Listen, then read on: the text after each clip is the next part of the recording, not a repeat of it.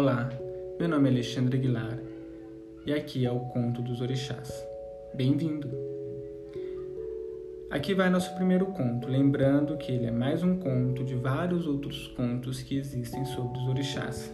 Este conto foi retirado do livro Mitologia dos Orixás de Reginaldo Brandi. No começo, não havia separação entre Orum, que é o céu dos orixás, e o Aie, a terra dos humanos. Homens e divindades iam e vinham, coabitando e dividindo vidas e aventuras. Conta-se que, quando o Orum fazia limite com Aie, um ser humano tocou o Orum com suas mãos sujas. O céu imaculado dos orixás fora conspurcado e o branco imaculado de Obatalá se perdeu. Oxalá então foi reclamar com Olorum. Olorum, Senhor do céu, Deus Supremo, irado com a sujeira, com o desperdício do ser humano, soprou enfurecido seu sopro divino e separou para sempre o céu e a terra. Assim Orum ficou separado do mundo dos homens, e nenhum homem poderia ir ao Orum e retornar de lá com vida e os orixás também já não podiam mais vir em seus corpos à terra. Agora havia dois mundos, o mundo dos orixás e o mundo dos humanos. Os orixás ficaram isolados do ser humano, fazendo assim com que eles sentissem saudade do que viveram aqui com os humanos. Ficaram amuados e tristes. Foram então se queixar com Olodumário, que acabou consentindo que os orixás pudessem vez ou outra retornar à terra. Para isso, entretanto, iriam ter que tomar os corpos materiais de seus devotos. Foi a condição imposta por ele. Oxum, que antes gostava de vir à terra para brincar com as mulheres, dividindo com elas sua formosura e vaidade, ensinando-lhes feitiços de adorável sedução e irresistível encanto, recebeu de Olorum uma nova missão preparar os mortais para receberem seus corpos os orixás.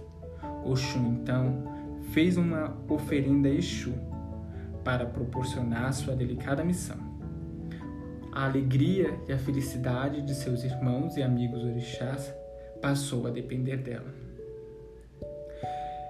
Ela veio aí e juntou as mulheres à sua volta, banhou seus corpos com ervas preciosas, cortou-lhe os cabelos, raspou-lhe as cabeças, pintou seus corpos, pintou suas cabeças com pintinhas brancas, como são as penas da galinha da Angola. Vestiu-as com belíssimos panos e fardos laços, enfeitou elas com joias e coroas. O ori, a cabeça, ela adornou ainda mais com pena de recodidé, uma pluma vermelha, rara e misteriosa, do papagaio da costa. Nas mãos as fez levar a bebês, espadas, cedros, e nos pulsos, hum, dúzias de dourados e dez de pulseiras.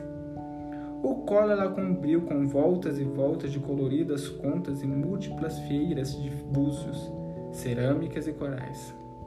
Na cabeça, pôs um cone feito com manteiga de ori, finas ervas e um ubi mascado com todo o condimento de que gostavam os orixás. Esse Oxô atrairia o orixá ao ori do iniciado, e o orixá não tinha mais como se enganar no seu retorno ao Aie. Finalmente, as pequenas esposas estavam feitas, estavam prontas, estavam Odara. As Yaôs eram as noivas mais bonitas que a vaidade de Oxum conseguia imaginar estavam prontas para os deuses.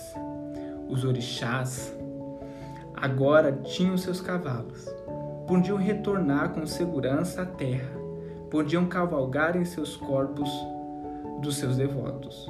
Os humanos faziam oferendas aos orixás, convidando-os à terra, aos corpos dos Iaús.